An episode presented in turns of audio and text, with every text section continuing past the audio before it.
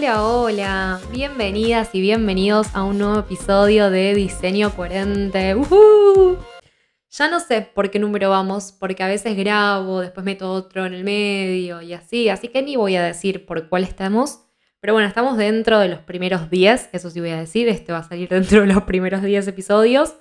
Y estoy hiper contenta, gracias por todas las devoluciones, por los mensajes lindos, por compartirlo. De verdad no saben lo que me emociona saber de que están escuchando, de que se toman un ratito para pensar un poco en diseño, para pensar un poco en este diseño coherente que propongo, que sobre todo tiene la, la idea de traer preguntas a todos los que somos emprendedores, a todos los que nos queremos dedicar a este mundo digital y entender cómo funciona el diseño dentro de esta estructura que conocemos. Así que hoy, como estoy así, un poco controversial, buscando quilombo, me voy a meter con algo que ya sé que me van a pegar, pero bueno, me la recontrabanco. A este episodio lo titulé, dos puntos comillas, las plantillas de Canva son muy prácticas, pero igual a las que usa mi competencia. ¡Wow! sí, pongo efectos especiales en el medio yo misma. Perdonen. Bueno, quiero decir, voy a hacer un... Se dice disclaimer, ¿no? No importa. No, no voy a meter palabras que no conozco. Siento que se dice disclaimer, que es como que quiero hacer una aclaración, pero bueno, quizás no es la palabra. Em, ¿Qué quiero aclarar con esto? Yo recontra, recontra banco a um, Canva. Me encanta. Es más, me parece una herramienta espectacular, no solamente para quienes no son diseñadores, sino mismo para diseñadores, que nos sirve muchas veces eh, para incorporar algún video en alguna placa, que no tenemos que estar haciendo quizás toda una edición recontra compleja y qué sé yo, y de maneras muy simples te permiten también, que es un editor muy, pero muy copado, entonces de repente si uno trabaja en, em, por ejemplo, en Illustrator, podés tranquilamente después abrir ese archivo en, em, en, Canva exportándolo de cierta manera y eso lo que permite obviamente es que nosotros le compartimos el trabajo a un cliente y el cliente lo puede seguir trabajando, ¿no? Obviamente, em, un poco la idea también de diseño coherente es entender de que si nosotros diseñamos algo para un cliente puntual, eh, o hablo mejor, hablo por mí, yo diseño algo para un cliente, para un emprendimiento, yo lo que más quiero es que ese emprendimiento use el diseño que yo, yo armé. A mí no me gusta cuando el diseño queda muy lindo en un manual de marca, queda muy lindo en una foto de perfil, pero después no lo saben llevar a la vida real. Eso no me gusta ni un poco. Entonces, Canva, lo banco full, me encanta, para esto me encanta. Pero, y sí, hay un pero, pasa algo con las plantillas. ¿no? Pasa algo con esas plantillas que voy a, voy a, a ver, voy a tirar esta y díganme si nunca les pasó. Ver plantillas o ver diseños, porque no vamos a hablar de plantillas, vamos a hablar de diseños en estos casos, ver un diseño, por ejemplo, en la cuenta de un arquitecto, en la cuenta de un nutricionista, de, em, por ejemplo, eh, odontólogo también, Eh, hasta de diseñadores, te podría decir, de alguien que se encargue de, marketing, em, cuentas de eh, terapias alternativas, de velas, de productos, bueno, un montón de cuentas y todas usando la misma plantilla. Y ah, a mí me genera un montón de cosas. me genera un montón de cosas porque yo sé realmente que por ahí esa plantilla gusta por los colores, porque es fácil, es entretenida, pero uno conoce el detrás de escena y no solamente que tuvieron que ponerse a elegir la plantilla, cambiar algunos colores y qué sé yo, sino de que queda tan, tan, tan de baja calidad que me da una pena todo el trabajo que se invirtió del otro lado. Me da una pena porque entiendan que son, acabo de mencionar todos rubros distintos y he visto que todos esos mismos rubros usaron, usaron la misma plantilla. Y sí, obviamente, Canva tiene plantillas gratuitas que están buenísimas. Hay que saber usarlas como para decir, bueno, le hago una edición que realmente se note que es distinto, o sea, uso la estructura, cambio todo el resto. Eso demanda un montón de tiempo. Em, pero bueno, es una opción que está buena si se quiere hacer. Pero cuando no podemos dedicarle tanto tiempo para cambiarla completamente y caen todas las marcas con la misma plantilla, ay, me agarra un dolor. Lo entiendo igualmente, ¿eh? quiero decir que entiendo 100%. Así que vamos a charlar un poquito de esto, ¿sí? Porque lejos está igual de matar a Canva, de hablar mal de la competencia, etc. Acá estamos hablando de cosas que pasan en la vida real, 100% en más en esta era digital. Y hoy no solamente quiero hablar de eh, esas plantillas que vemos en posteos de Instagram, porque por ahí, por ahí, digo, yo entiendo, un posteo lo tenemos que sacar rápido, entonces, bueno, busco una plantilla rápida, lo tenía que resolver, ese posteo tenía que salir, ese reel ya lo tenía grabado, me faltaba la portada, chiqui pum, lo resolví y ya está. Ok, ponele que te entiendo, digo, está ok, puede pasar. Pero me estuvo pasando que vi, tomé, mm, tomé varios cursos. Eh, porque amo los cursos, me encantan, me encantan de verdad y mm, cursos de diferentes cosas, ¿no? Y que me pasó de ver, porque me doy cuenta, cuando las presentaciones que están dentro de los cursos o los descargables que están dentro de los cursos son plantillas de Canva. Y a mí, la verdad, la sensación que me dio, quizás por diseñadora, pero la sensación que me dio es como, ay, esto, esto es de baja calidad. Como que me dio esa sensación, como, ah, em, me pasó de decir, esta persona tiene tanto talento, lo que comparte está tan copado, el contenido que me comparte es genial. ¿Por qué está usando esta plantilla? ¿Por qué? Y nada, me, pasó eso, me pasó dos veces. Entonces, quiero hablar un poquito de esto, porque noto, sí, vengo notando mm, también bastante, que a partir del 2020, que fue cuando cayó la pandemia en la vida de todos y de todas, ¿sí? nadie quedó exento de, de eso, hubo un cambio muy grande a nivel laboral. Muchas personas que se encargaban de dar cursos o workshops presenciales pasaron a nivel digital. Em, después, por ejemplo, gente que quería hacer crecer su negocio, entonces empezó también a dar cursos. Em, personas que vendían productos empezaron a vender cursos de cómo hacer esos productos para que les sea más fácil porque por ahí en ese momento no podían distribuirlos o lo que fuera. Em, y hoy la industria de los cursos y los programas online está súper saturada. Súper, súper saturada. Es una realidad. Eh, y ojo, a mí me encanta consumir cursos, a mí me encanta que esté saturado porque me divierte, porque elijo el curso que quiero, lo hago rápido, lo hago en mi casa, a mis tiempos. Eh, a mí los cursos online me fascinan. Más, voy a contarles algo muy personal, pero yo tengo em, una relación muy linda con todo lo que son los cursos, porque desde muy chica eh, mi madre enseñaba cursos de decoración de torta, presencial, obviamente, em, en esa época. Y yo todos los fines de semana la acompañaba a ella al taller y veía cómo les enseñaba y que se quedaba después de hora y que ayudaba que tenía alguna entrega de una torta, em, o que ayudaba a alguna alumna para alguna entrega. Eh, y lo viví de muy chica y esa docencia siempre la tuve como muy presente y a mí me encantaba. Pero bueno, nada, yo sabía de que ella tenía que estar ese tiempo dedicándole al curso y en ese momento yo llevarme o para dibujar o para pintar o algo de plastilina o alguna pavadita para estar ahí jugando sin molestar, obviamente. Em, y yo quería la atención de mi mamá. Era un fin de semana, yo quería que mi mamá jugara ahí conmigo.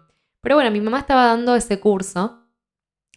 Y yo me pongo a pensar cuántas personas hoy pasan a dar o brindar cursos o programas virtuales. Y digo, genial esto porque estas personas pueden dedicarse 100% a pasar el fin de semana con su familia sin necesidad de estar dando el curso porque el curso ya lo tienen grabado y quien lo compra lo hace cuando quiere. Si tiene el fin de semana disponible, lo hará el fin de semana. Así que a mí me encanta y, me recontra interpela todo lo que son los cursos. Pero esto que me pasó de ver, nada, dos emprendedores que ofrecían, que tenían un montón de capacidades, que lo compartieron en, los cursos estaban buenísimos, pero las presentaciones em, eran muy poco profesionales. Y a mí me chocó, obviamente, por diseñadora, pero digo, ¿le habrá chocado a alguien más? ¿Te habrá pasado alguna vez ver algún curso, alguna presentación que, que se note que no está armado especialmente para ese curso, em, no tiene la, la, identidad de esa marca, ¿no? ¿Te pasó alguna vez? Bueno, ahora lo vamos a charlar un poquito más en profundidad. Quiero arrancar, señora, ya va 10 minutos, quiero arrancar, ya arrancó. Quiero arrancar hablando de qué es una plantilla, porque mencioné mucho estas plantillas de Canva y bueno, quiero hablar un poquito de qué es una plantilla. Una plantilla básicamente es tener una estructura que podés reemplazar elementos por otros y siempre se mantiene eh, con los mismos aspectos visuales en este caso. Entonces, por ejemplo, yo tengo una plantilla de Canva gratis, la que tiene un fondo, tiene algunos elementos, tiene algunas tipografías, todo tiene algún color, em, quizás tiene hasta alguna transición, etc. ¿Sí? Eso es una plantilla. Entonces vos lo que haces es reemplazar. Ok, si la imagen está en el fondo, cambio la imagen en el fondo por otra cosa. Si la imagen, por ejemplo, está dentro de un círculo, ok, cambio la imagen que está dentro del círculo por otra. ¿Sí? Por ejemplo, foto en fondo es una plantilla, foto en círculo es otra, porque la imagen que es el mismo elemento, están dos maneras distintas em, interactuando en esa plantilla. ¿Sí? ¿Me explico? Entonces, ¿qué pasa? Muchas veces usamos las mismas plantillas para diferentes industrias y está perfecto. El problema es cuando, porque el problema no está en la plantilla en sí. El problema está cuando no reemplazamos nada. El problema está cuando no le ponemos nuestra identidad a esa plantilla. Y otro problema muy grande que veo es que forzamos a una plantilla a hacer algo que quizás no va. Por ejemplo, em, yo quiero, no sé, em, poner una comparación de em, tres cosas. Y quizás mi plantilla tiene una grilla interna, me estoy poniendo acá muy, muy específica, pero quizás mi plantilla tiene solo dos columnas. ¿sí? Sería como una grilla interna, dos columnas. Imagínense una revista o un diario. Tiene solo dos columnas. En una columna por ahí tengo la foto metida dentro de un círculo y del otro lado quizás tengo un texto. Yo quiero hacer una comparación de tres cosas. Por lo tanto, me falta una tercera columna. Ahí yo me tengo que poner a hacer malabares para cómo lo ubico y cómo lo pongo y no sé qué. ¿Y qué pasa? Si no soy experto en manejar esto o no me doy mania, se recontranota.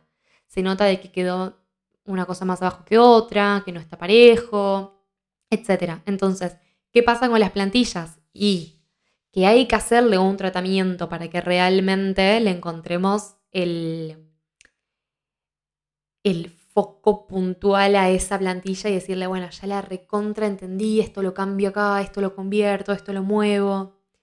Em, así que ese es como el primer problemita que tienen las plantillas. Y hablo de plantillas en general. Después, con plantillas de Canva puntualmente el problema es que todos tienen la misma. Y em, al ser gratuita, no podemos pretender que otra persona no la tenga. Al ser gratuita, no podemos pretender usar la identidad de la plantilla como nuestra, porque cualquiera lo va a tener. Y entendamos como identidad algo que nos va a hacer reconocibles ante nuestro cliente. Entonces, no, no te va a identificar mucho algo gratis que está al alcance de todos. No porque sea gratis, sino porque es masivo, es popular. ¿Sí? Lo mismo con las tendencias, pero bueno, eso está para otro episodio. Así que ese es como el problema, el pro y contra que vemos de las plantillas, porque tiene un montón de pros, o sea, yo uso plantillas por un montón de cosas, chicas. Por ejemplo, em, ofrezco, voy a, contar algo eh, puntualmente de un servicio, ofrezco plantillas para presentaciones o para posteos. Entonces, acá, ¿qué pasa, Orne? Vos decís que las plantillas no están buenas, pero ¿vendes eso? No, ¿qué pasa? Por ejemplo, plantillas para presentaciones se hacen cinco variables. Se trata de entender, por ejemplo, cuáles son los recursos que más usas, si usas comparaciones, si usas muchas fotos, em, no sé, si por ejemplo compartís screen de celular, ciertas cosas ¿sí? que se estudian, a ver, bueno, a ver qué necesita esta marca, qué suele compartir en sus cursos y esa presentación se hace en cinco plantillas para que vos a lo largo de toda la presentación la puedas ir cambiando, puedas ir rotando, usando una parte, sacándole otra.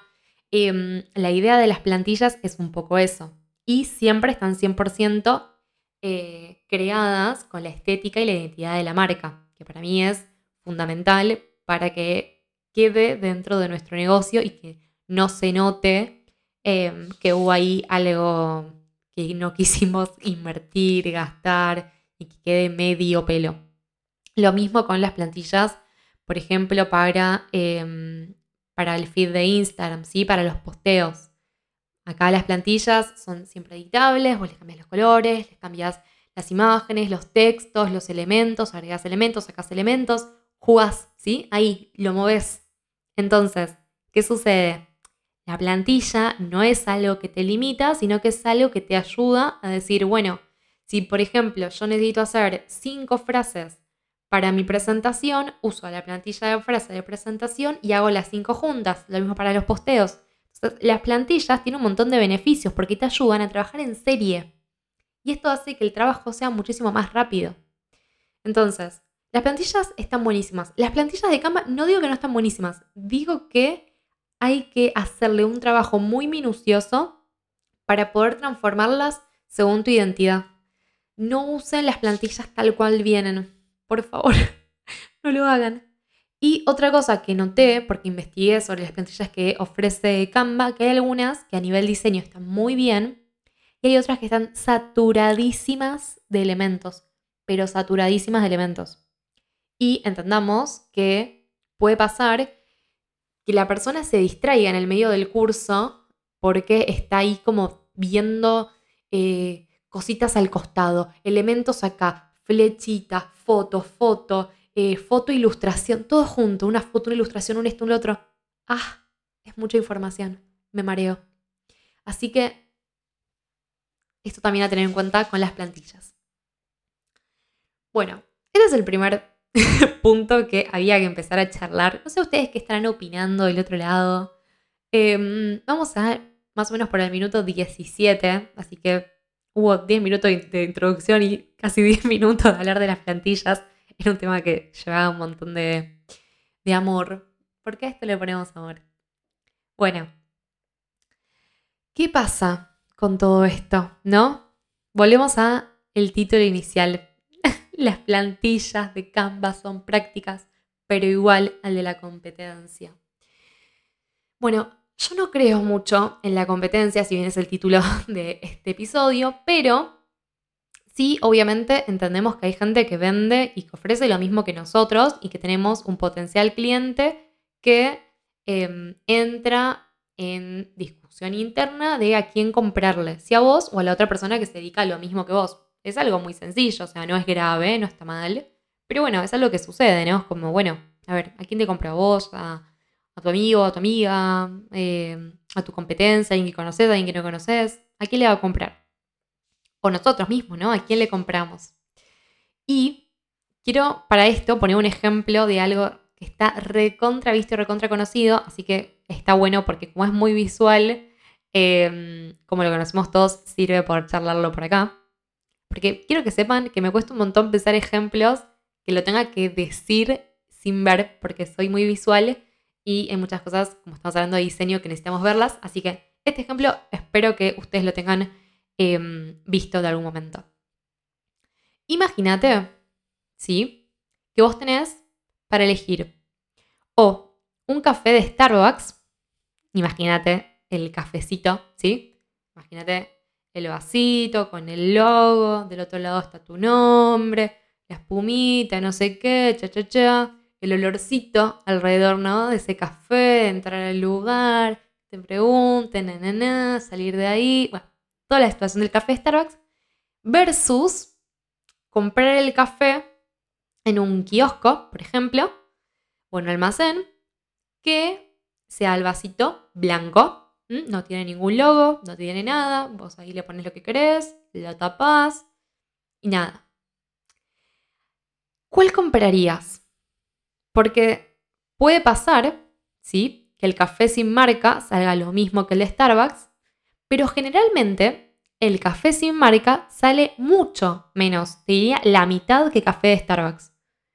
E igualmente la mayoría de las personas elegimos comprar el café de Starbucks. Y créeme que no lo compramos porque decimos, ay, el otro es de mala calidad, o ay, es que me encanta que es riquísimo, porque de realmente yo no creo que estemos ahí, o por lo menos yo, mis amigos, eh, no estamos ahí como degustando el café, a ver, mmm, el moca cappuccino y no sé qué. No, sabemos que no. Estamos comprando la experiencia de comprar en Starbucks, toda la experiencia completa. Eso es lo que compramos cuando elegimos algo.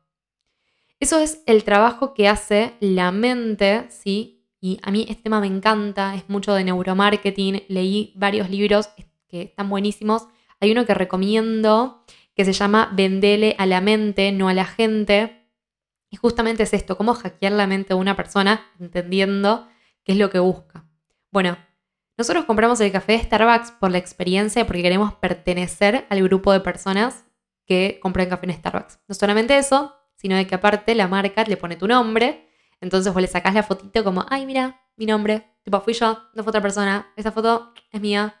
Y es más, la marca aparte muchas veces se equivoca a propósito tu nombre para que le saques una foto y pongas como, ay, jaja, eh, ahora soy Mirta, no soy Ornella, ni idea. Como eh, esto que se genera, esta experiencia que se genera por ir a Starbucks versus ir al kiosco, comprar ahí vos tocar la maquinita, ponerlo y qué sé yo, créeme que nada tiene que ver con el café. Y a veces nada tiene que ver con el precio, porque estábamos hablando de que salía mucho menos el café sin la marca, ¿sí? el vasito blanco, que el café de Starbucks con el logo, con tu nombre y todo. Lo mismo pasan con los cursos. Lo mismo pasa. Obviamente, cuando uno compra un curso, compra por el contenido, por lo que le está ofreciendo, etc. Pero, si yo, por ejemplo, compro un curso y el nivel eh, estético es muy bajo, yo considero que ese curso tendría que estar a un precio más barato, porque ya es como que lo catalogo como este café sin marca. Y lo mismo me pasa cuando tengo que comprar nuevamente otro curso. Me voy a sentir como que si le compro a esta persona es porque lo tiene recontra en rebaja versus le compro algo similar a la competencia que está bueno y prefiero pagar más, pero tener toda la experiencia que me propone ese curso. Entonces, yo creo que muchas veces como emprendedores no nos damos cuenta que la experiencia es demasiado importante y que se vive desde todos los ámbitos. Y de que cuando no tenemos una identidad clara, cuando no le ponemos a nuestros espacios, que son todos, si no son solamente los posteos de Instagram, son todos, es cuando te llega un mail, es cuando ven un banner, es cuando ven una publicidad, es cuando eh, ven el curso puntualmente, cuando le hablas por, Instagram, cuando le hablas por WhatsApp, cuando subís historias, todo, todo, todo, todo tiene que ver con esa experiencia que se vive y todo tiene que tener relación con la identidad de tu marca. Porque créeme que eso le da una calidad y un nivel que la persona espera, que la persona quiere pertenecer a eso. Em, es como, como que se genera una sensación de que si yo compro en algo que está bien hecho, a veces el buen diseño es imperceptible. Entonces, como que las personas muchas veces no te van a decir, che, qué buen diseño. Porque es algo que lo damos por hecho que tiene que estar bien hecho. Ah, lo damos por hecho que tiene que estar bien hecho. O sea, entonces, obviamente no te van a decir, ah, esto, no, la verdad, no me gustó el curso, que no tenías bien la presentación. Nadie te lo va a decir porque no van a entender qué es lo que no les gustó pero va a haber algo que les va a hacer ruido y van a decir como, mm, no sé, lo vi como, o sea, el curso estuvo bueno, el contenido estaba bueno, pero las presentaciones como que medio que no las entendía, o pasaba muy rápido, o no sé, como que no me quedaron bien claros los ejemplos. Y por ahí vos decís, no, pero yo puse un montón de ejemplos espectaculares, pero ¿qué pasa? Como lo transmitiste visualmente, no llegó del otro lado de la pantalla. Bueno, pueden pasar un montón de ejemplos de cosas que te vayan diciendo y que no termines de entender porque créeme que muchas veces no sabemos explicar qué es lo que nos pasa cuando vemos algo que no nos gusta, pero si te está pasando que estás usando presentaciones de Canva gratis y estás teniendo algunos de los errores que ya mencioné antes, créeme que puede pasar por ahí. Créeme que te puede estar pasando esto de decir, pará, soy el café sin marca, soy el vaso vacío, soy el vasito blanco, y mm, hoy, em, año 2022, a dos años de la pandemia, ¿sí? tengamos en cuenta que ya hace dos años que estamos viviendo esta nueva normalidad y ya la gente tiene la expectativa más alta con lo que tiene que ver con digital, porque hay mucho, hay mucha competencia. Entonces, está bueno tratar de generar eh, una, no solamente una experiencia, sino tener tan claro, tener tan linda, desarrollada la identidad, que la gente entre en tu universo y sienta cuando está dentro de tu curso o dentro de tu comunicación y cuando está fuera. Así como Starbucks ambienta, se ambientaliza, ambienta sus espacios de ciertos colores, de ciertos perfumes. Así como cuando entramos a una perfumería decimos, mmm, qué rico aroma, me encanta, mmm, ay, mira, Dolce Gabbana, ¿no, amiga? no es el perfume Dolce Gabbana lo que estás sintiendo, es el perfume de perfumería, ¿sí? Que tiene un aroma especial para que digas, ay, me encanta estar acá. No tienen olor alcohol, por ejemplo. Tienen un olor especial, ¿sí? Em, entonces, tratemos que nuestros espacios digitales se sientan algo también con eso. Mi recomendación como diseñadora de identidades de marca, sí, porque a veces la gente piensa que diseñadora es de indumentaria, no, diseñadora gráfica. Em, tratemos de generar esos espacios a través de, voy a tirar algunos ejemplos y cosas que te pueden servir, ¿sí? Por ejemplo, formas de crear un universo interno de una marca para una experiencia más linda es tener muy claro los colores de tu marca y llevarlo a varios, ¿sí? De, tus de tus plataformas o de los lugares donde te encuentres. Lo mismo como te vestís. Yo, por ejemplo, salí a comprar ropa amarilla, me estaba contando, costando un montón conseguir. Y hoy, por ejemplo, estoy grabando este podcast con una blusita amarilla que me compré especialmente para grabar los episodios, porque yo quería tener ropa amarilla para cuando saliera en las comunicaciones, porque esto se está grabando como video y para mí era muy importante de que algo amarillo haya, aparte de que la decoración, Em, soy argentina y tomo mate y el mate también es amarillo.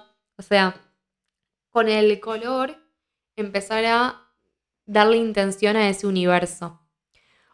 Por ejemplo, también podemos usar las tipografías, ¿sí?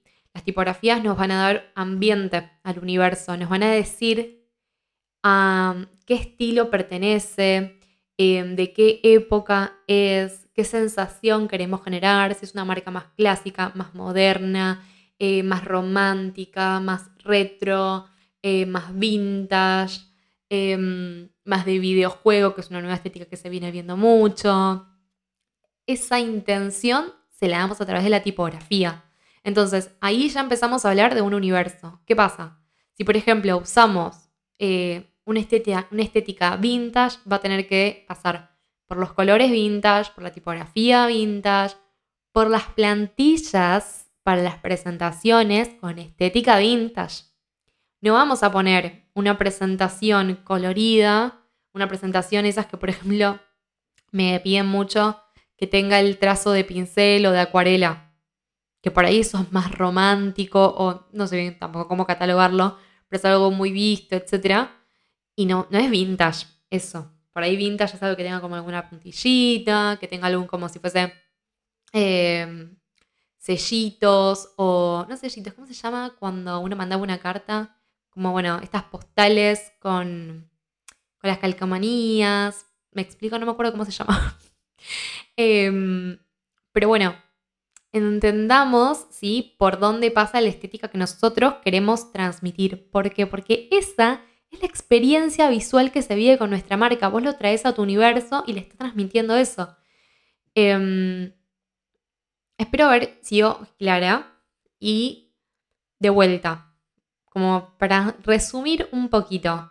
¿Qué pasa con las plantillas de Canva? Son prácticas, recontra. ¿Son iguales a la competencia? Sí. ¿Cómo hago para diferenciarme? Sumándole tu identidad visual, creándolas según tus necesidades, si podés delegarlo, delegalo. Te lo recontra recomiendo. Se nota mucho, mucho, de verdad, mucho cuando se usan plantillas que usan todos.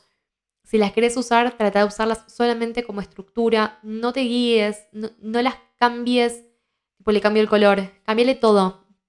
Em, si estás vendiendo algo que tiene que ver con tu conocimiento, estás creando un curso, sos una persona recontra profesional, estás invirtiendo mucho tiempo en grabarte, en contarlo, en transmitirlo, tiempo físico, tiempo mental, em, te lleva un montón, un montón de energía armar todo eso, que no caiga en decir, bueno, lo hago rápido, resuelvo rápido y armo la presentación así nomás, porque del otro lado se vive y todo lo que vos estás queriendo transmitir queda un poquito, no todo, pero queda un poquito manchado por eso. Entonces, mi recomendación, sin o sea, si vos hasta ahora lo estabas haciendo así, no pasa nada. No pasa nada porque es parte del proceso y porque probablemente yo también te le digo, si alguien está creando un curso por primera vez y yo te diría, mira, primero fíjate a ver si está bueno, si la gente le gusta, si tiene repercusión, si tienes que cambiar cosas antes de ponerte a invertir en crear unas plantillas, porque tenés que testearlo. Si ahora vos ya pasaste por ese momento de testeo y todavía te quedaste ahí, el momento de tomar la decisión es difícil, es un paso que hay que dar, pero bueno, está bueno. Así que si estás escuchando este podcast hoy, era porque es la señal que necesitas para hacer ese paso, para animarte a dar ese salto, para romper un poquito ese círculo vicioso de me quedo cómoda con las plantillas de Canva o me quedo con esto porque cuando nos estancamos en algo pensando que es una solución fácil y cómoda, muchas veces no nos estamos permitiendo crecer en ese ámbito. Y seguramente si no lo tenés desarrollado es porque tienes un potencial enorme para crear una identidad visual que recontra impacte, que enamore, que tus clientes disfruten de estar viendo tus comunicaciones, disfruten de estar eh, completando un documento que vos compartas dentro de tu, de tu curso. Créeme que se vive del otro lado de una manera hermosa. Yo disfruto muchísimo de hacer cursos, de ver los recursos que usan unas marcas, otras, las cositas gratuitas que te regalan. Todo, todo, todo. Pero todo cuando está dentro de, ese universo de esa marca, ¡ah! Es tan lindo, es de verdad, es emocionante, es lindo, te hace parte. Así que bueno, este fue un poquito el episodio de hoy. Espero que te haya servido. Espero em, no haber ofendido a nadie. Eh, sé que me metí con un tema recontra controversial y nada, obviamente ya vamos a hablar en otro episodio em, lo que significa invertir, si estamos dispuestos, si no, qué hacemos, qué no hacemos. Pero bueno, de vuelta, como te dije antes, esta puede ser la señal para que revises tus comunicaciones, revises tu identidad revises qué es lo que estás usando, qué es lo que estás poniendo en tus cursos, en tus presentaciones.